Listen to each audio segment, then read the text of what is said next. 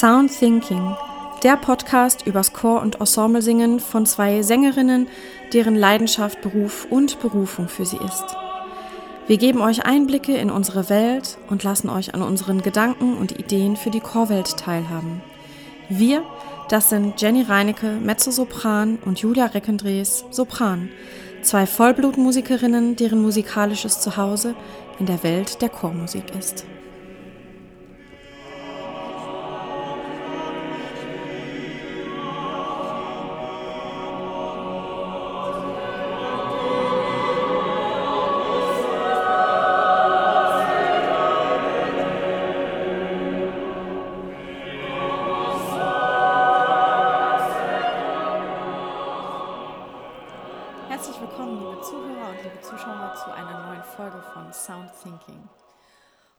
Sprechen wir über das große Thema Vorsingen.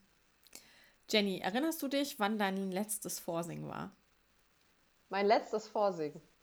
Ähm, ich glaube, ja, das war für den Balthasar Neumann Chor in Hamburg. Das war 2019 im Mai, irgendwie so, mhm. um den Dreh. Und bei dir, wie lange ist es bei dir her? Keine Ahnung. Ähm, ich glaube, mein letztes Vorsingen war Niederlands Kammerchor. Mhm. Das ist schon eine Zeit her. Ja. Mhm. Ja. wie, wie geht's dir an? Wer will zuerst? ich finde, du fängst mal an. Erzähl mal. Weißt du, kannst du dich noch daran erinnern, wie das war? Ja, ich kann mich total gut erinnern. Ähm, ich war bei meinen Eltern zu Besuch in der Zeit und bin von dort aus dann hingefahren mit dem Auto an dem Tag nach Utrecht und es war ähm, aufregend, weil Parkplatzsuche in einer neuen Stadt. Ähm, eigentlich darf man in die Stadt nicht mit dem Auto rein. Ähm, das wusste ich vorher nicht. Ähm, wir sind einfach reingefahren. Ähm, ja, und es war klar, auf, Vorsingen sind immer aufregend, vor allem wenn man vorher stundenlang im Auto gesessen hat oder im Zug und wir sind dort angekommen. Ich habe mich eingesungen in Ruhe. Die waren total nett, total nett. Und genau, und dann ähm, habe ich zwischendurch auch schon gelauscht, wer vor mir vorsingt. Also man hört meistens die Leute, die vor und nach einem dran sind, ja auch. Und also zumindest durch die Tür. Genau, und dann ähm, bin ich rein und äh, es ging los. Und Peter Dijkstra ist, ähm, also war dabei und ist einfach ein sehr großer Mann. und ich bin ähm, keine 1,60 groß. Äh, und dann ist es für mich immer erstmal so ein einschüchternder Moment kurz. Ähm, aber die waren super freundlich. Ähm, ich war, glaube ich, ganz zufrieden mit meinen Solo-Arien und was sie dann an Blattsingen abgefragt haben, lief auch gut und was ich da besonders schön fand, war, dass wir dann im Ensemble gesungen haben. Äh, und ja. die Ensemblestellen eben nicht alleine vorgesungen haben, sondern dass Sänger aus dem Chor mit dabei waren von der Stammbesetzung. Und wir dann, äh, ich glaube, aus irgendeiner Bachmut-Hätte eine Stelle im Ensemble gesungen haben. Und das finde ich super, weil man dann eben seine Ensemble-Qualität zeigen kann. Ne? Ja. Äh, genau. Also das war eigentlich äh, eine super schöne Atmosphäre. Ich hatte nicht das Gefühl, dass ich da getestet werde bis aufs Blut. Und ja, ich glaube, es war, also es war eigentlich ein, ein sehr schönes Vorsingen. Ja. Ja. Erinnerst du dich noch an ein gutes Erlebnis bei Vorsingen? Ja, also tatsächlich war für mich dieses Vorsingen beim Balthasar Neumann Chor eine sehr schöne Erfahrung, obwohl sie mich dann nicht genommen haben. Ähm, aber es war für mich, äh, also es war auch eine sehr schöne Atmosphäre und was besonders toll war, war, dass als ich den Raum betreten habe, wo das Vorsingen stattfand, die, die Jury mich gebeten hat, zu ihnen zu kommen. Mir hat jeder die Hand gegeben, mich begrüßt, mich mit einem Lächeln empfangen und gesagt, dass es schön ist, dass ich da bin und mich ihnen vorstelle. Und das habe ich in diesem Umfang, dass wirklich jeder, der da in der Kommission sitzt und einen anhört, vorher einmal einen Kontakt aufnimmt, der nicht nur ähm, abprüfen ist, ähm, so noch nicht erlebt vorher. Und das war für mich, also ich bin aus diesem Vorsingen rausgegangen und war glücklich irgendwie. Ähm, ich fand, es war auch nicht schlecht und auch das Feedback, was ich bekommen habe, war nicht schlecht. Aber man weiß ja auch nicht immer alle Gründe, die dahinter stehen. Wenn es nicht klappt bei einem Vorsingen. Ne?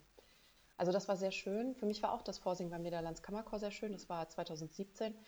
Und ähm, ja, für mich war das damals die totale Kamikaze-Aktion. Ich weiß noch, dass ich irgendwie am Abend vorher um Mitternacht nach Hause kam, nach Wuppertal, und am nächsten Morgen um 10 Uhr in Utrecht sein musste. Und dann bin ich irgendwie um 6.18 Uhr in den Zug gestiegen und um 9.28 Uhr in Utrecht angekommen und um äh, habe dann davor gesungen.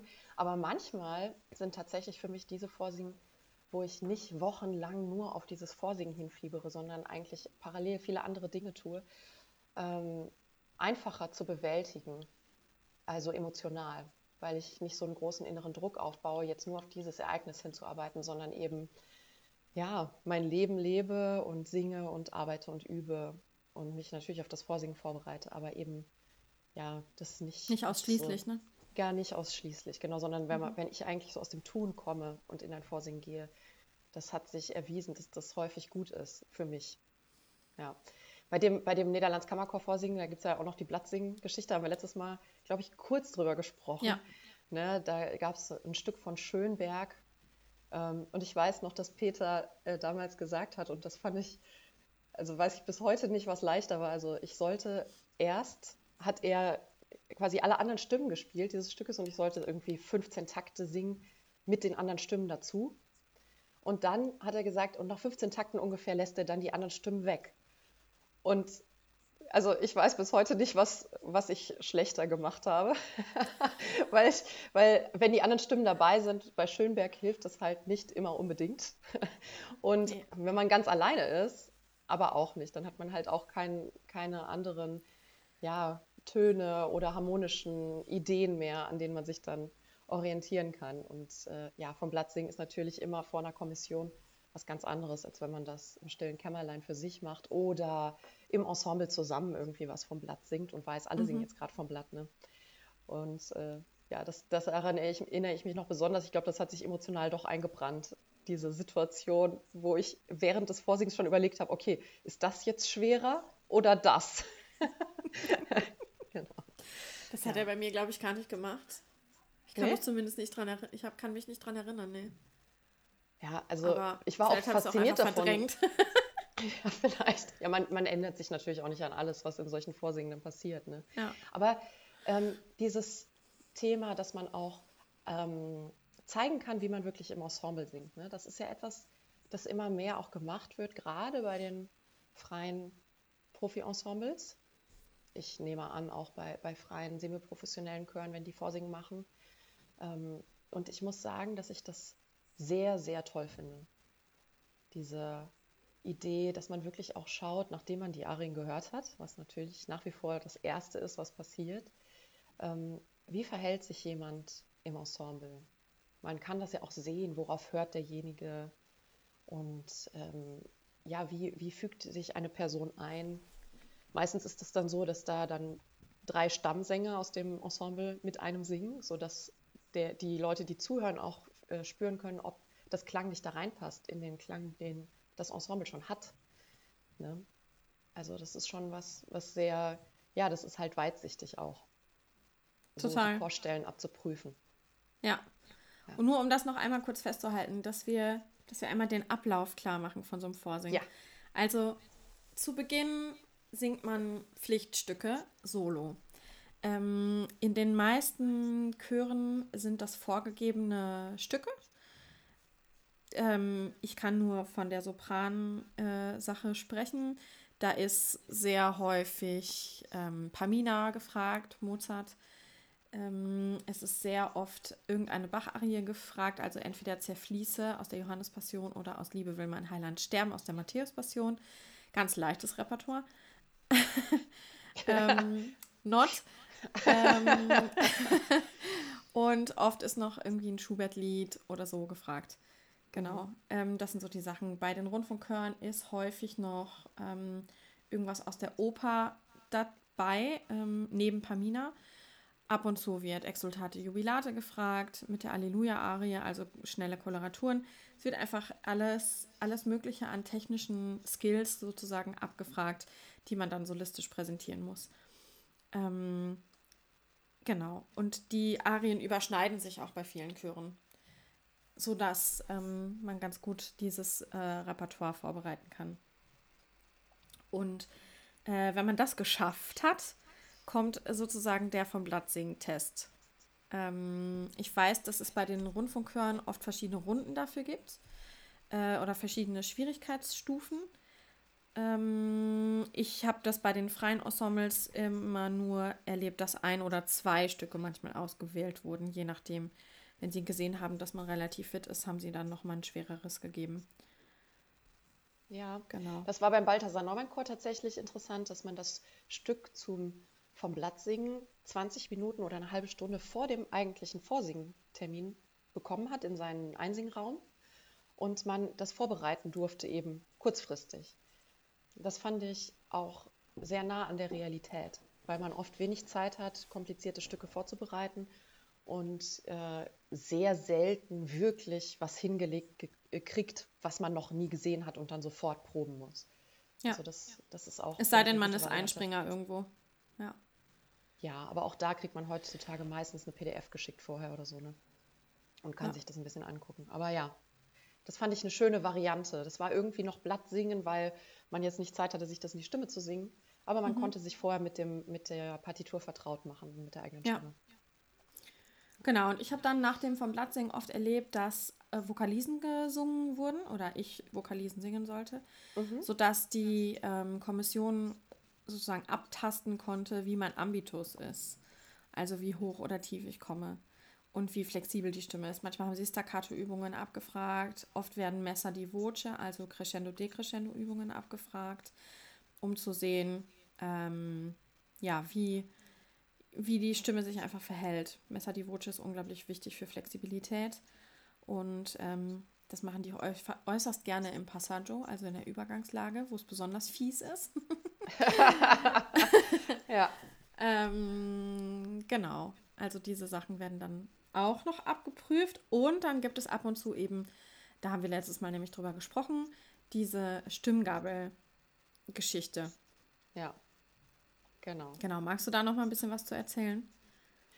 Die Stimmgabelgeschichte, also meiner Erinnerung nach habe ich das nur äh, bei Chorwerk Ruhe erlebt, bei dem Vorsingen. Mhm. Und da war es wirklich so, dass äh, ich gebeten wurde, einen bestimmten Ton zu geben von der Stimmgabel, aber der Pianist sollte vorher einen mir nicht bekannten Cluster am Klavier spielen, also eine Tontraube aus Tönen, die nicht unbedingt eine Harmonie bilden, die man direkt wiedererkennt. Also ich mhm. hatte äh, keine Ahnung, was der Pianist spielt, spielen würde. Bei mir hat Florian selber gespielt. Ach echt? Okay. Ja, ja nee, bei mir war es Sebastian Breuing, der gespielt hat und ja, im Liebe Prinzip Grüße so, an Florian und Sebastian zack. an der Stelle. ja, genau.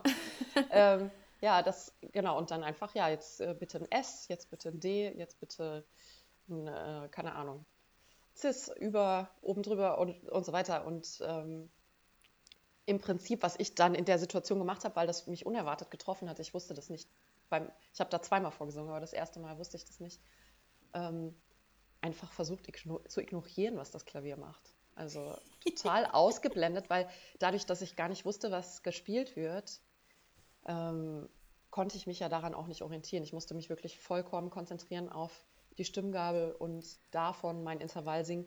Und das ist ja auch was, was man häufig dann in der Praxis tun muss. Häufig passiert um einen ja auch ähm, Aleatorisches, also Zufälliges, was nicht in der Komposition, gerade bei neuer Musik, 100%ig festgeschrieben ist oder immer wieder ganz genau so reproduziert wird, weil es einfach so schwer ist, dass es nicht immer ja. alles richtig ist.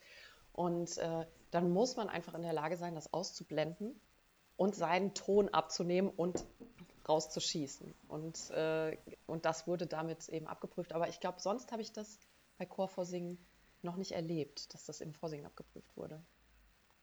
Was ich häufig erlebt war, habe, waren war, dass die Chorstellen, die man vorbereitet hat, ähm, mit Klavierbegleitung oder ganz a cappella abgefragt wurden. Ja. Und eben nicht im Zusammenhang mit äh, anderen Sängern aus dem Ensemble. Und ich muss sagen, dass mich das immer vor die Frage gestellt hat, was soll ich denn da jetzt anders machen als bei meinen Arien? Soll ich mir jetzt gerade vorstellen, dass ich das singe, als würden neben mir noch vier Altistinnen stehen Oder soll ich das solistisch singen, weil ich ja ganz alleine bin? Ähm, also das war für mich immer schwierig, das abzuschätzen, was ich damit anfangen soll, was ich damit eigentlich dann zeigen soll. Ähm, wenn ich solistisch mit Klavierbegleitung oder ganz a cappella eine Chorstelle da singe. Also Bin ich auch noch zu keinem ich, Ergebnis gekommen. Ja, ja, ich glaube, es kommt echt total auf, ähm, auf die Stellen an. Ne? Also ich weiß, dass ich beim, wo war das denn? Bei der Gichinger Kantorei ähm, ein paar Chorstellen vorgesehen habe. Zum Beispiel, warum ist das Licht gegeben den Mühseligen von Brahms? Ähm, das ist auch Pflicht beim Rias und ich weiß nicht, ob woanders noch, ich, ich kann es nicht alles auf, mhm. aus dem Kopf gerade. Bei den meisten Rundfunkhören, glaube ich, ja. Genau, aber ähm, der, dieser Anfang ist einfach unglaublich delikat, vor allem was die Intonation angeht und ähm, was den Vokalausgleich angeht und die Lage. Und es ist einfach vom Atem her auch schwer, das zu führen. Und ich glaube, da achten sie einfach sehr auf Intonation. Ich weiß, dass beim Rias zum Beispiel auch Poulenc gefragt ist, ähm, La Menace. Ähm, das ist, sind, sind einfach sehr, sehr große Sprünge beispielsweise. Und ich glaube, da wollen die wirklich einfach ein Fortissimo hören. Ähm, dann erinnere ich mich an irgendeine Koloratur aus der Hamoll-Messe. Ja, die... Concerto Spiritu. Ja, genau. Oh Gott. Genau, ja. ja, genau. äh, alle, die. die. das schon mal, die, die Koloraturstelle, ähm, alle, die das schon mal gesungen haben im Chor, wissen, dass ähm, das sehr hoch anfängt, das Cum Sancto. Äh, am Anfang geht bis zum A hoch und dann ist der Lauf danach eigentlich für die Sopranistinnen nicht in der Sopranlage, sondern in der Altlage, ja, also mhm. am unteren Bruch sozusagen. Ich für meinen Teil kann sagen, und ich glaube, es geht vielen anderen auch so, dass ich da unsagbar viel Luft verliere. Ja. Ähm, ja. Ja. Die Altistinnen genau. singen das quasi in der Tenorlage und ich kann sagen, ja, das genau. geht uns auch so. Wir verlieren auch ja, unglaublich.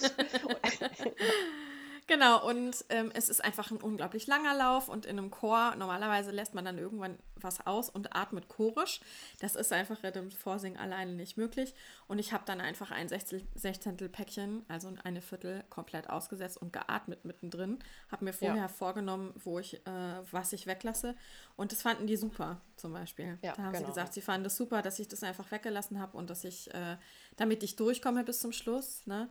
Meine Lehrerin hat auch immer gesagt, spare nicht mit Atem, sondern atme lieber einmal mehr, aber es ist bis zum Schluss alles schön und man, man hört nicht, dass du, ähm, dass du außer Puste bist sozusagen. Ja. Ähm, ja, und ähm, da werden einfach sehr, sehr unterschiedliche Sachen abgeprüft mit diesen, mit diesen Chorstellen. Die suchen sich schon die schweren Sachen aus. Ja. Ja, das, das ist doch bei Chorwerk Ruhe, glaube ich, in Fleet auf leichten Kähnen. Mhm, ist, von Webern. Äh, das muss man dann auch a cappella singen. Und zwar glaube ich, habe ich zweimal das ganze Stück gesungen. Und äh, auch intonatorisch ist das äh, sehr, sehr schwierig. Es ist dann auch schwierig noch wieder im Zusammenhang mit den anderen auf andere Art und Weise, aber das erfährt man in dem Vorsingen nicht, wenn man das Stück noch nicht kennt. Ähm, und da ging es auch darum, also ich hatte das auch so vorbereitet, dass ich die Phrasen, dass ich da durchkomme. Und dann wurde ich tatsächlich gebeten, wie würdest du das jetzt singen, wenn du noch drei, vier Altistinnen bei dir hättest? Wie würdest Super. du atmen? Und dann sollte ich eben den Anfang nochmal singen und eben chorisch atmen, also Fantasie-chorisches Atmen, was auch dann wieder noch so eine Herausforderung ist, wo man nur aus der Erfahrung dann schöpfen kann, sich vorzustellen, okay, ich atme lieber ein bisschen eher, als, ich, als die Luft leer ist, damit ich vielleicht einer anderen Altistin noch dann an ihrer Atemstelle sozusagen helfe, indem ich dann da weitertrage. Und das fand ich auch interessant. Wie würdest du das jetzt machen, wenn du im Chor wärst? Und das hat mir dann auch geholfen, zu wissen, was ich machen muss mit, diesem, mit dieser Chorstelle. Mhm. Sozusagen. Eine Sache wollte ich noch sagen zu dem Thema Pflichtstücke, ähm, weil du da eben schon ein bisschen so drüber gesprochen hattest, was da so bei euch auf der Liste steht. In den meisten Chören gibt es diese Pflichtstücklisten für vier Stimmen, Sopran, Alt, Tenor, Bass. Mhm. Und Mezzosoprane, wie ich einer bin und viele andere, haben häufig Probleme damit, diese äh, Pflichtstücke, die auf der Altliste stehen, ähm, ja. Den Baritönen so, geht es dann vielleicht ähnlich. Ja, den Baritönen geht es vielleicht ähnlich und ähm, Das finde ich zum Beispiel auch wieder bei dem Vorsingen vom Niederlands Kammerchor sehr gut. Die gehen nämlich nicht von vier Stimmfächern aus, sondern von sechs. Die haben auch Pflichtstücke für die Mezzi und für die Baritöne. Und das finde ich total sinnvoll, denn klar singt man viel Vierstimmiges oder Achtstimmiges, was doppelchörig ist. Aber es gibt immer wieder Stücke auch, wo ein Sopran 2 oder ein Alt 1 gefordert ist oder ganz konkret wirklich ein Mezzosopran. Und diese, also ich stehe dann immer vor dieser Frage, ganz hoch, ganz tief, was soll ich denn jetzt machen? Ich bin halt eigentlich in der Mitte angesiedelt und ja, mit dem Älterwerden geht es mehr in die Richtung Tiefe. Ich weiß nicht, ob ich jetzt vor dem Evangelium noch immer so viel Respekt hätte, äh, dass, dass, ich, dass mir die Knie schlottern wie vor ein paar Jahren. Aber ja, es ist doch sehr ähm, streng darauf ausgerichtet, dass es vierstimmig ist. Und ähm, da, da bin ich sehr dankbar, dass es eben auch immer mehr Bestrebungen dahin gibt, wirklich den Mittelstimmen auch den Platz zu geben, sich von ihrer besten Seite zu zeigen. Also das, das heißt ja nicht, dass tiefe Töne nicht da sind. Das kann man ja auch in vielleicht einem Stück oder so auch abprüfen oder schauen, ob das da ist oder in, diesem, in dieser Überprüfung des Ambitus mit den Vokalisen, was du eben erzählt hast. Mhm. Aber ähm, wenn halt die meisten Stücke wirklich in einer sehr tiefen Lage verortet sind, da ist dann oft auch noch Messias dabei, wo die Altpartie sehr tief liegt, dann ja, ist man als Mezzo, man zögert, sich zu bewerben. So ja. sieht's aus. ja. Ja, äh, apropos Bewerbung, ähm, da wollten wir auch ein bisschen drüber sprechen, was äh, für die Bewerbung sozusagen nötig ist, was man normalerweise, wie dieser Bewerbungsprozess ähm, abläuft. Ähm, ich kann ja vielleicht ein bisschen anfangen damit.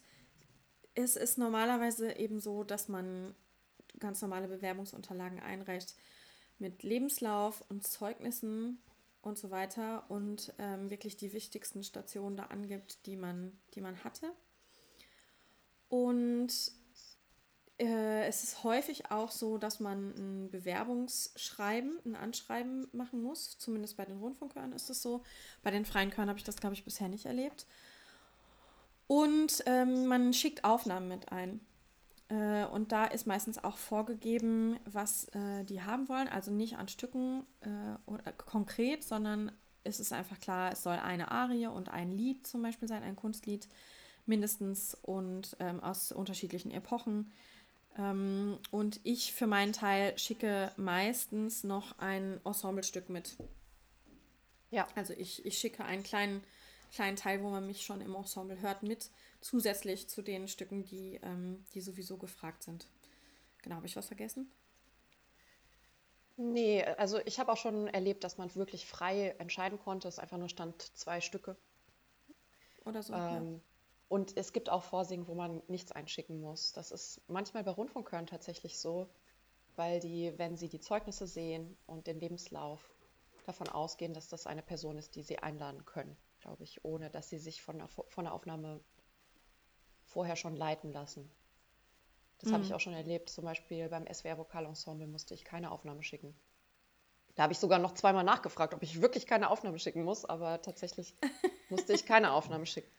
Ja. Und äh, also das ist sehr unterschiedlich. Ich finde das eigentlich immer gut, wenn ich gebeten werde, eine Aufnahme zu schicken, weil wenn ich dann eingeladen werde, dann habe ich irgendwie schon so eine, ja, so ein bisschen Backup eigentlich. Die haben mich schon mal gehört. Ich weiß, dass sie mich auf der Basis dessen, was sie da gehört haben, erstmal einladen, hoffentlich. Ja.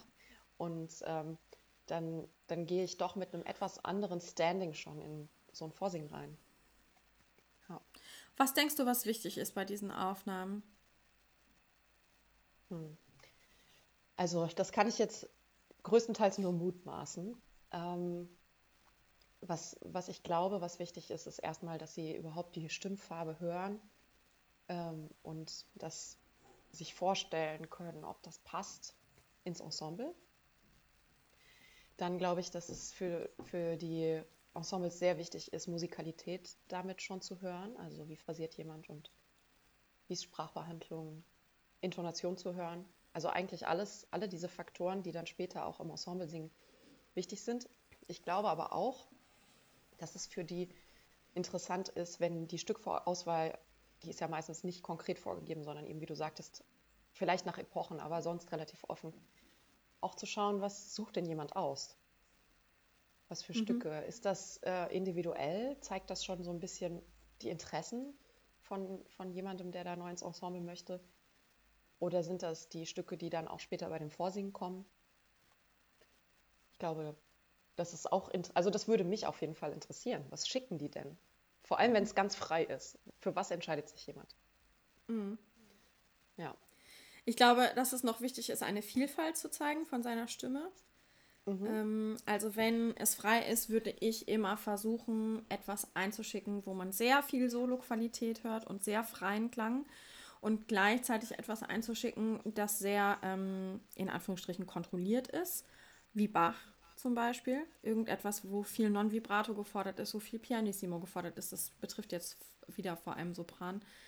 Ähm, aber ich glaube, diesen, diesen Unterschied zu hören, dass man sozusagen beides bedienen kann, ähm, ja. ist auch wichtig schon in der, in der Bewerbung zu zeigen.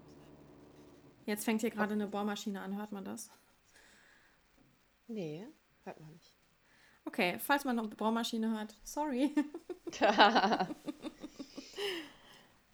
Können wir ähm, wo wir Wo wir schon bei Aufnahmen sind.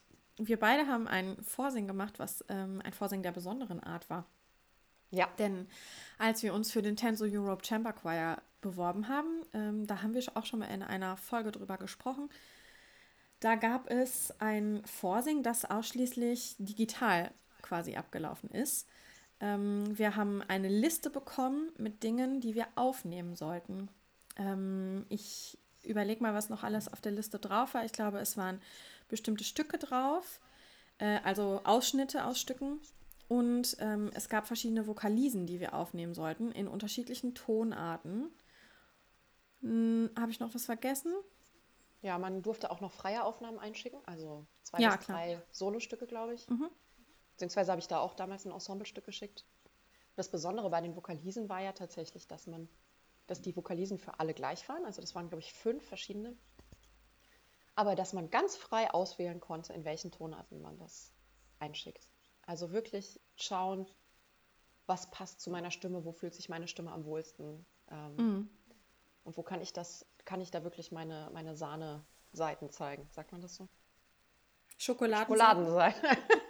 Schokoladenseiten zeigen, ja, äh, guten Morgen. ja. Und ja. das war, fand ich sehr schön, dass das doch relativ viel Freiheit gegeben hat und dass man sich dadurch auch nochmal mit seiner Stimme und seinen technischen Fähigkeiten wirklich im Detail auseinandergesetzt hat. Also ich weiß noch, dass ich die erste Aufnahme gemacht habe und mir das angehört habe und gedacht habe, okay, das muss ich üben obwohl es da irgendwie um, eine, um eine Tonleiter über zwei Oktaven ging. Aber wenn man das dann mal wirklich von außen hört, man übt sowas häufig, aber in dem Moment, wo ich das von außen gehört habe, habe ich gedacht, boah, ich muss den Vokal noch viel besser immer wieder erneuern und äh, die, die Register besser ausgleichen und der, der Fluss muss besser sein. Und das, da habe ich so viele Aufnahmen gemacht, immer wieder angehört, habe ich bei diesem Vorsingen habe ich unfassbar viel gelernt. Also ja. ja. Ich erinnere mich, dass äh, dieses Pflichtstück, diese, dieser Ausschnitt, den wir da, den wir da aufnehmen sollten, mhm. das war irgendein modernes Stück. Ja. Und das war so unglaublich kompliziert. Und überhaupt das erstmal ohne Begleitung sozusagen aufzunehmen und die Intonation zu halten, war für mich damals total schwer. Ja. Und das habe ich, glaube ich, auch, ich weiß nicht, 25 Mal aufgenommen, bis ich zufrieden war. Also, ja. Ja, und da lernt man einfach unglaublich viel, weil, weil man immer wieder zwischendurch hört und guckt, ah, was kann ich noch verbessern? Was fehlt hier noch? Was fehlt da noch? Ah, das könnte ein bisschen länger sein, das könnte besser gesprochen sein. Hier ist der Sprung nicht ganz sauber. Ähm, da und da höre ich auf auszuatmen, was auch immer. Ja, ja also man, man hat da wirklich sich sehr mit sich selbst auseinandergesetzt. Das fand ich echt eine super Sache. Und am Ende haben die ja dann trotzdem gerade auch weil es eben diese Auseinandersetzung erfordert hat, bis man sagt, das ist jetzt eine Aufnahme, die schicke ich. Also mhm. daran hört man ja dann auch wieder was. Man hört daran, wo stellt sich XY zufrieden? An welcher Stelle sagt die Person, okay, das schicke ich jetzt, damit zeige ich mich jetzt. Ähm, also es ist natürlich nicht mit dem Adrenalin verbunden, so eine Aufnahme zu machen, das man hat, wenn man in so ein Vorsingen fährt, wo man nur diese Momentaufnahme hat. Aber Julia macht so, wie die, wie die auf Sri Lanka machen, wenn sie Ja sagen. Ja, ähm, in Indien auch. in Indien auch. Ähm, ja, aber das, äh, das hat halt einen anderen Anspruch dann. Ne? Und ich war trotzdem aufgeregt beim Aufnehmen. Deswegen habe ich so mit ja. dem Kopf gewackelt. Weil ich dachte, dieses Adrenalin war trotzdem da, halt nur im stillen Kämmerlein, aber ich war trotzdem nervös. Immer als ich den Aufnahmeknopf gedrückt habe, ging das Adrenalin irgendwie hoch. Ja, ja. stimmt. Man singt anders, wenn man weiß, man nimmt sich jetzt auf. Das, das ja, ist auf jeden Fall total. so. Ich weiß noch, dass ich saumäßig aufgeregt war, als ich auf Senden gedrückt habe. Als ich gesagt habe, okay, ich lasse das jetzt so. Obwohl ich immer noch dachte, ah, das würde ich noch gerne und das und das und so. Aber äh, als ich dann auf Senden gedrückt habe, da habe ich gedacht, bum, bum, bum, bum, bum, bum. Aber natürlich in dem Moment habe ich dann nicht gesungen, sondern ich habe nur einen Klick gemacht. Ne? Und äh, das ist was, was in den Vorsingen, finde ich, die Realität manchmal, zumindest in meinem Fall, ich spreche da jetzt von, von meiner eigenen Erfahrung, doch verzerren kann. Weil ich äh, im Ensemble singen natürlich Adrenalin habe, vor allem wenn es Dinge sind, die mir wirklich viel bedeuten ähm, auf die Bühne zu gehen oder Sachen, die mich sehr herausfordern. Aber ich bin nicht ein einziges Mal in meinem Leben so nervös gewesen, wie ich oft bei den Vorsingen bin. Und das wirkt sich bei mir auf jeden Fall, also diese Nerven, auf die Stimme aus. Inwiefern? Ich kann es also bei mir nämlich genau sagen. Ja, also bei mir wirkt sich das vor allem auf, auf die Flexibilität meines Zwerchfells aus. Also mhm. Atmung und Schwingung der Stimme äh, je mhm. nachdem, wie extrem das ist, das ist auch manchmal nicht so richtig für mich vorherzusagen, wie nervös ich sein werde. Das ist auch unterschiedlich. Ähm, aber wenn es, sagen wir mal, auf einem höheren Level ist, angesiedelt ist, dann ähm, habe ich das Gefühl, als würde ich mein Instrument plötzlich nicht mehr richtig kennen. Das ist mir schon bei, ja, bei zwei, drei Vorsingen passiert, dass ich wirklich da rausgegangen bin und gedacht habe, boah, wer war das gerade? Wer war diese Person, die da gerade gesungen hat? Und das ist mir in keinem einzigen Konzert und sei es noch so schwere Literatur gewesen, im Chor passiert. Ne? Ja. Und bei dir, was, was passiert bei dir? Ähm, ja, ich werde auch so ein bisschen kurzatmig, klar. Eine Zeit lang hatte ich total Probleme mit ähm, Zwerchfell, das hat so angefangen zu bibbern. Ja, genau, ja, ja. Vor allem an, am Ende Schwingung von so aus, ne? Phrasen. Ne? Ja, das sah fürchterlich. Am Ende ja, von ja. Phrasen habe ich dann immer so. ja, genau. Wer ist das? Wer singt da gerade? Hilfe, Hilfe. Exakt. Ähm, und äh, normalerweise passiert es mir immer, dass ich die Mittellage viel schwerer führe. Und das, was man eigentlich hören will, ist eine relativ leichte Mittellage und ein leichtes Passaggio. Und ähm, mir wird aber einfach die Stimme immer dann schwer. Ich gebe einfach viel zu viel Gewicht, weil ich irgendwie, wenn ich aufgeregt bin, mehr, ich weiß nicht, ich mache einfach, ich tue einfach mehr. Ich lasse die Stimme nicht, nicht, äh, nicht so ähm, ja. nicht so los oder kann sie nicht so schlank in der Mittellage führen, wie ich das normalerweise immer tue. Und das ist ähm, ja fatal für mich in Vorsingen. Dadurch ja. verändert sich die Höhe total, was für einen Sopran denkbar ungünstig ist und, ähm, und so. Ja, das kann ich nachvollziehen. Mir geht das vielleicht dann so etwas, so eine, so eine Terz tiefer so als dir oder eine Quarte tiefer. Ja. Ich glaube, für mich liegt das psychologisch daran, dass ich die Kontrolle behalten will und dass ich dadurch anfange, also wenn ich merke, die Nervosität ist auf einem höheren Level, als ich das gerne hätte, mhm. ähm, dann dann habe ich Sorge, dass mir das entgleitet, dass dieses passiert, dass das Zwerchfell flackert oder, oder dass, ja, dass ich nicht bis zum Ende der Phrasen komme, wo ich normalerweise bei meiner Phrase kein Problem habe. Und dann fange ich an, dann kommt da so eine Art Druck rein, der sagt, reiß dich mal zusammen. So. Mm. Und dieses reiß dich mal zusammen, ich glaube, das wirkt sich bei mir sehr stark darauf aus, dass da eben dann mehr Masse reinkommt in, in alles, ja. Ja, Okay, puh, dann bin ich nicht die Einzige, der ist okay. Nein, und ich bin mir auch sicher, dass wir äh, Menschen haben, die uns zuhören, die diese Erfahrung gemacht haben, aber es mhm. ist halt irgendwie auch ein Tabuthema, so ein bisschen darüber zu sprechen, dass, ja, dass man das nicht einfach alles so auf eine Arschbacke macht, sondern dass, äh, ja, dass einen das echt viel Kraft und Energie kostet. Mhm. So vorsingen in ihrer Vorbereitung ähm, und der, also vor allem auch in der mentalen Vorbereitung, gar nicht nur im Üben. Ja, wollte ich gerade sagen, mental auch, kostet das unglaublich viel Kraft, ja. ja. Und dann dieser, dieser Moment, diese Momentaufnahme, wenn das eben ein, ein Vorsingen in Präsenz ist, ähm, dieses Adrenalin, was einem da durch den Körper geht, das ist wirklich wie ein Drogenrausch. Ne? Und also ich weiß, dass ich nach jedem Vorsingen, das ich gemacht habe, auch wenn ich nicht so krass nervös war, das gab es natürlich auch, dann bin ich danach echt wie von einer Dampfwalze überrollt. Das äh, dauert ich auch hatte an dem Tage. Tag, Ich hatte an dem Tag, wo ich beim Niederlands Kammerchor in Utrecht vorgesungen habe, bin ich danach direkt nach Hause zu einer Generalprobe, weil ich abends ein großes Konzert hatte. Da habe ich auch am Ende des Tages gedacht, Halleluja. Boah, das ist natürlich heftig, noch ein Konzert am gleichen Tag. Ja. ja. Nee, also ich brauche meistens so zwei, drei Tage danach, bis ich wirklich das Gefühl habe, ich bin wieder in meiner Kraft.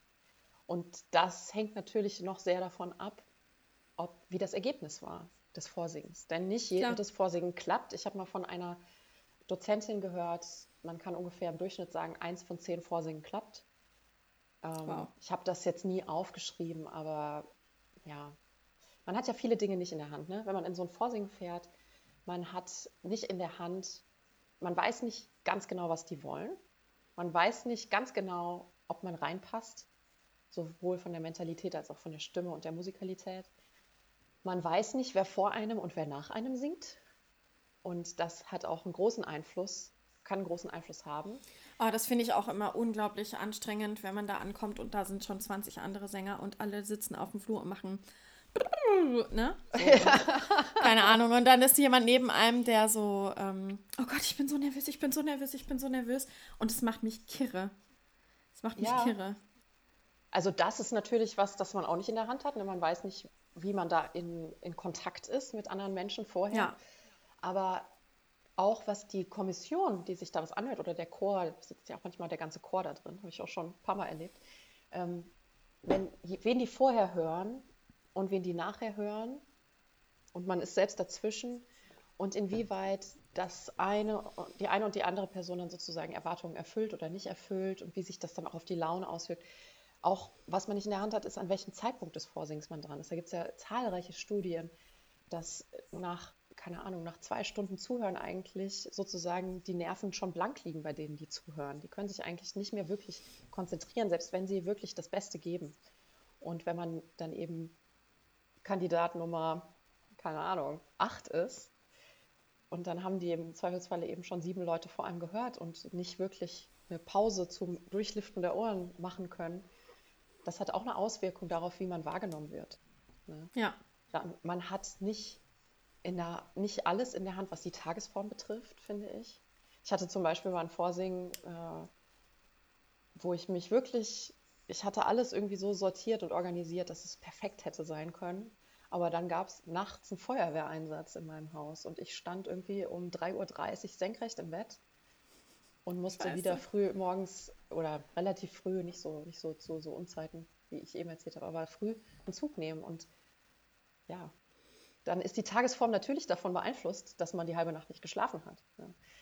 Und das sind alles so Dinge, die, ja, die sich auswirken können. Also ich finde mittlerweile, dass, dass man vielleicht so mit der Vorbereitung, die man tut und ja, der ganzen Arbeit, die man auch bevor man sich auf so ein Vorsingen vorbereitet, schon getan hat, in den ganzen Jahren davor, dass man überhaupt so weit ist, dass man das äh, angehen kann, vielleicht 20 Prozent in der Hand hat, wie so ein Vorsingen ausgeht. Ja.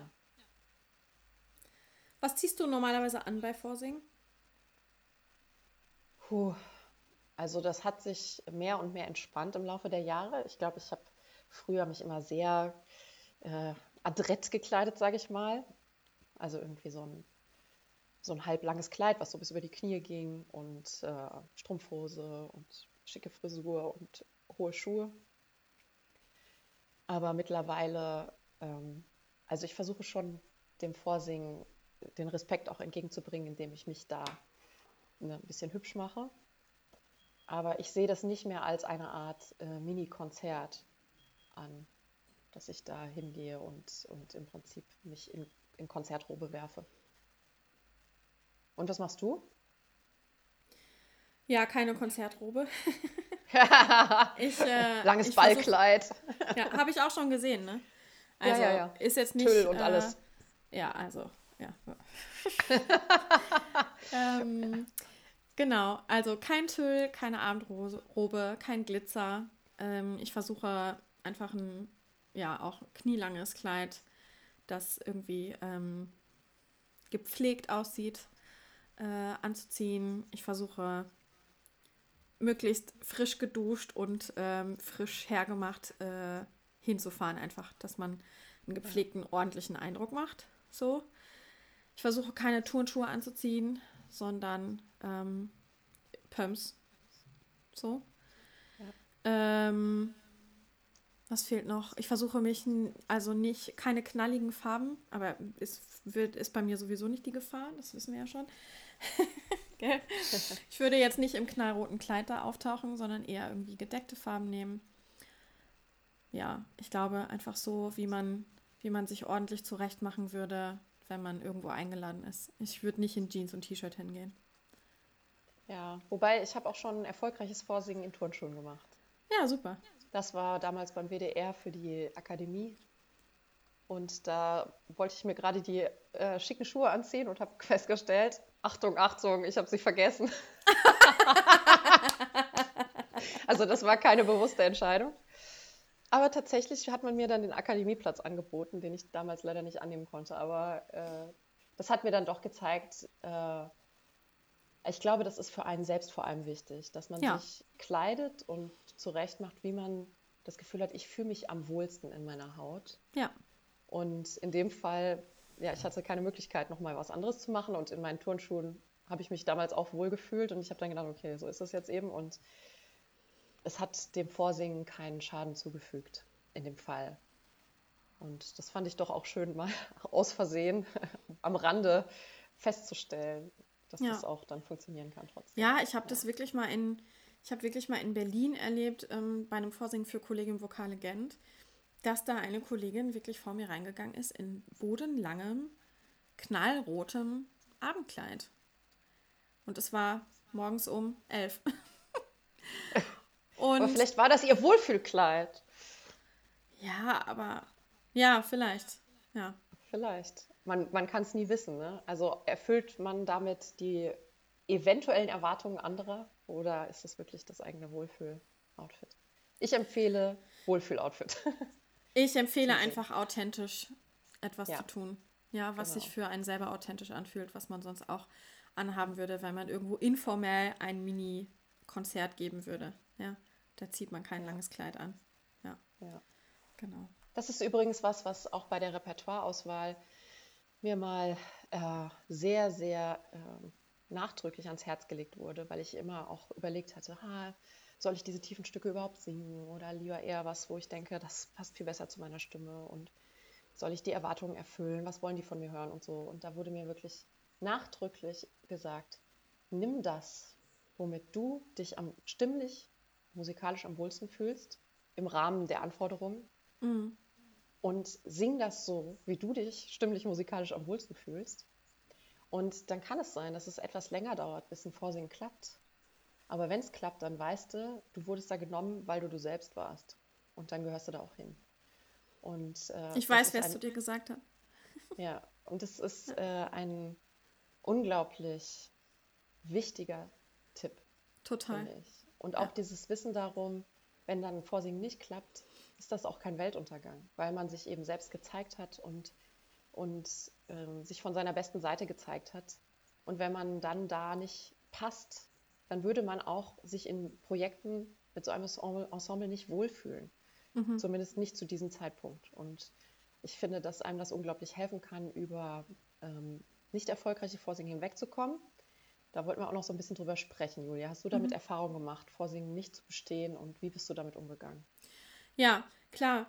Äh, ich wollte noch eben eine Sache hinzufügen zu dem. Ähm, ah ja, okay. Zu klar. den Dann Stücken. wir da gleich drüber. Ähm, mhm. Ich habe bei meinem Masterabschluss, da musste ich gerade dran denken, ähm, die, die Mädchenblumen von Strauss gesungen. Und ähm, bei diesen Stücken würde man einfach eine Opernstimme erwarten. Ja. Und ich wollte diese Stimme aber, äh, diese Stücke aber unbedingt singen, weil mir die so sehr am Herzen liegen, weil mir die so viel Spaß machen und ich die wunder, wunderschön finde. Und ich habe mich durchgesetzt und, äh, und habe sie gesungen. Und ähm, also das war nicht perfekt, ich war nicht wundervoll zufrieden. Es, natürlich klingt es bei so einem Abschlusskonzert nicht so gut wie im Probenraum, ne? so wie immer. Ja. Ähm, Im Probenraum klingt, klingt, man natürlich immer wie der Superstar und äh, wenn man dann auf der Bühne steht, denkt man, oh, wo ist das denn geblieben? Ähm, aber ja.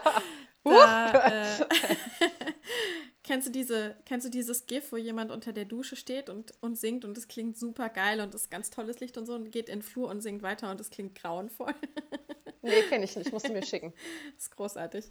So fühlt sich das ungefähr an. Ja. Ähm, naja, zurück zu den Mädchenblumen von Strauß. Ich habe die gesungen und es kam tatsächlich jemand aus der Kommission nach der Prüfung zu mir und sagte, Frau Reckendrees, man würde ja eigentlich eine andere Stimme erwarten bei den Straußstücken. Ähm, sie haben das ja sehr schlank gesungen und teilweise non-vibrato und so. Aber ehrlich gesagt muss ich sagen, vielleicht gefällt mir so eine Version sogar besser. Und das war so ein schönes Kompliment, weil ich dachte, ja, ich habe es einfach nicht so gesungen, wie man, wie ich dachte, dass man es von mir erwartet, sondern einfach so, wie ich gerne wollte. Ja, weil ich diese Stücke so toll finde. Und ich habe mich so gefreut über diese Rückmeldung. Und dasselbe wird auch in Forsing passieren mit Repertoire, das man aussucht. Also ich versuche meine Lieblingsstücke mitzunehmen. Ja. Die ich gerne singe und äh, mit denen ich mich wohlfühle. Und dann kann ich das auch in einem Vorsingen zeigen. Genau. Ja, total wichtig. Und manchmal kommt eben trotzdem die Absage. Da wollten wir ja noch drüber sprechen. Ja, wie geht man damit um? Ähm, ich glaube, dass Absagen unterschiedliche Gründe haben. Dass das ganz oft nichts mit dem Singen zu tun hat oder mit der ähm, Performance, die man da im Vorsingen gezeigt hat, sondern häufig einfach damit, dass die eine bestimmte Stimme suchen. Also ich glaube, dass in den Chören beispielsweise, sagen wir mal, es sind sechs pro Stimme, ähm, die haben einfach sechs unterschiedliche Stimmen dann da sitzen, die sich gut miteinander mischen, aber die sind sehr unterschiedlich meistens. Und wenn sie eine bestimmte Stimme davon ersetzen wollen, dann suchen sie etwas, das genau diesen Platz erfüllt, ja. Und das ist dann manchmal einfach nicht unsere Stimme. Ja. Sondern eine Art wie unsere Stimme gibt es schon im Ensemble und dann brauchen sie keine zweite davon. Ähm, und ich glaube, das ist in den meisten Fällen der Grund. Ähm, und was man sich auch, glaube ich, bei Vorsingen immer wieder sagen muss, und was ähm, Practice What You Preach, ne? ich erinnere mich mal selber auch, ähm, ist, dass die, die Kommission möchte, dass man gut singt. Das ist ein Tipp, den ich mal von ähm, Joyce Di Donato gehört habe. In irgendeinem Video hat sie das mal gesagt die Kommission sitzt da nicht, um darauf zu warten, dass man versagt oder einen Fehler macht oder schlecht sind, sondern die sitzen da alle und hoffen, dass man einfach gut ist. Ja, die wünschen sich das von Herzen, ähm, mhm. dass man da gut durchgeht, dass man locker ist, dass man entspannt ist, dass man sich wohlfühlt. Ähm, das wünscht die Kommission sich unglaublich. Ich selber habe schon in Kommissionen gesessen und man fiebert wirklich mit, dass derjenige das gut macht und sich wohlfühlt. Ähm, ja. Ich glaube, das ist ganz wichtig zu wissen. Ja, ich denke, dass du damit recht hast. Das ist sicherlich die Mentalität derer, die einem zuhören. Ich glaube, dass es ein paar ähm, Möglichkeiten gibt, den Kandidaten das leichter zu machen, sich wohlzufühlen, die noch nicht immer ergriffen werden. Mhm. Wie zum Beispiel, was ich eben erzählt habe, dieses wirklich herzliche in Empfang nehmen. Weil meistens ist es ein Ort, an dem man vorsingt, den man nicht kennt. Es ist ein Raum, ja. in dem man noch nie gesungen hat, mit einem Pianisten, den man nicht kennt, vor einem kompletten Chor, wo man niemanden kennt. Und es sind so viele Dinge, die, die für einen unbekannt sind. Ich finde, es würde schon helfen, wenn die Jury nicht hinter einem Tisch sitzt. Ja, das, das habe ich Zum allerdings Beispiel. nicht so häufig erlebt. Tatsächlich, ich glaube, bei Balthasar Neumann saß die Jury hinter einem Tisch, aber das hat dann auch nichts mehr ausgemacht, weil, mhm. weil sie mich so begrüßt hatten. Ähm, also es gibt so ein paar Dinge, ich glaube, die das noch erleichtern könnten, weil man sowieso unter einer gewissen Spannung steht. Also sozusagen ein paar Schritte zu tun, um diese, diese Spannung etwas zu mildern. Ich glaube, da kann, da, da haben die, die äh, Heimischen sozusagen mehr in der Hand, als sie denken, um wirklich dann das möglichst Beste von den Kandidaten zu hören. Ähm, das ist so eine Sache. Ich habe ziemlich viele Vorsingen in meinem Leben äh, nicht erfolgreich äh, hinter mich gebracht. Ähm, von Aufnahmeprüfungen über Chorvorsingen bis hin zu Wettbewerben und so. Das sind auch mal eine Art Vorsingen. Und äh, für mich ähm, sind daraus häufig total krasse Energiespiralen entstanden. Also dieses nicht genommen werden, nicht die Bestätigung kriegen, nicht äh, das gute Feedback bekommen, hat bei mir häufig dazu geführt, dass ich gesagt habe, jetzt erst recht. Und äh, ich mich auf meinen Hosenboden gesetzt habe und gedacht habe, okay, dann muss ich weiter üben und, äh, und besser werden. Und tatsächlich hat mir da eine eine Altistin mal unglaublich geholfen bei einem Vorsingen für eine Chorakademie. Das gibt es ja mittlerweile häufiger bei den äh, Rundfunkchören, dass es so eine einjährige Akademie für Nachwuchssänger gibt. Mhm. Und da mhm. hatte ich vorgesungen zu einem viel, viel, viel zu frühen Zeitpunkt, weil eben Professoren dachten, ja, Chorvorsingen kann man ja schon mal machen. Ne? Genau, ist kann ja nicht, so nicht Genau, kann zwar noch nicht richtig singen, aber mach mal. Und äh, und dann habe ich um Feedback gebeten, bin direkt in der ersten Runde rausgeflogen. Und diese, diese Sängerin aus dem Ensemble, die da mit mir gesprochen hat, die war knallhart, also ehrlich, auf eine ganz warmherzige Art und Weise und hat zu mir gesagt, ja Mädchen, also äh, du singst ja schon in vielen Chören oder sie singen in vielen Chören äh, und, und haben ja viel Erfahrung, aber sie müssen erstmal noch richtig singen lernen. Und da, da war ich, keine Ahnung, ich glaube im, im ersten Jahr meines Gesangspädagogikstudiums. Ich war gerade noch Pianistin, vor, kurz vor meiner Abschlussprüfung. Also es war wirklich viel, viel, viel zu früh für so einen Rundfunkchor vorzusingen. Und, ähm, und dann hat sie gesagt, und dann kommen Sie noch mal wieder. Und das fand ich so gut, dass das mal jemand aus dem Chor zu mir gesagt hat. Du kannst hier nicht hinkommen mit einer guten Chorerfahrung und dem Wunsch, Chor zu singen äh, und, und glauben, dass du hier genommen wirst, wenn du nicht verdammt gut singen kannst. Und äh, das, das war so gut, das mal zu hören von jemandem, der davon Ahnung hat und auch so ehrlich zu hören. Das hat mich natürlich nicht nur gefreut, ne? das hat mich auch geschockt, ähm, aber, aber es hat mir eine unglaubliche Energie gegeben, zu sagen, okay, ich werde jetzt erstmal eine richtig gute Sängerin und dann komme ich wieder. Aber ja auch mit der, gleichzeitig mit der Einladung, dass du wiederkommen sollst. Also sie hat offensichtlich ja. gesehen, du bist sehr musikalisch. Du hättest das ja. Zeug dazu, wenn du dich wirklich gut um deine Stimme kümmerst. Ne? Das ist ja, ja, ganz schön. Das ist auch was, was ich Menschen, die noch vorsingen wollen oder wieder vorsingen wollen, wirklich empfehlen würde. Einfach, wenn man sich nicht sicher darüber ist, ob man nochmal kommen soll, danach zu fragen. Mhm. Also wenn man die Absage bekommt, einfach darauf zu reagieren. Wenn man denkt, ich habe Lust, äh, da nochmal vorzusingen, zu sagen, ja, danke für das Feedback. Ähm, darf ich fragen, ob ich mich nochmal neu bewerben darf. Mhm. Ganz oft bekommt man aber eben kein Feedback, ne? Ja. Das ist sehr also, schade, finde ich. Ja, das ist sehr schade. Ja. Ähm, ja. Ich würde sagen, dass dieses Thema mit, wie geht man damit um, wenn man nicht genommen wurde, wie geht das eigentlich weiter, wenn man dann so ein Vorsingen bestanden hat eigentlich. Mhm. Was, was passiert als nächstes? Da sprechen wir in unserer nächsten Folge drüber. Und äh, jetzt würde uns erstmal interessieren, was findet ihr denn am herausforderndsten, wenn ihr euch auf Vorsingen vorbereitet oder wenn ihr in ein Vorsingen reingeht? Schreibt uns entweder in die Kommentare oder auf unserer E-Mail-Adresse podcastsoundthinking@gmail.com. Wir freuen uns über eure Nachrichten und auf die nächste Folge. Bis dahin. Macht's gut. Bis dahin. Tschüss. Tschüss.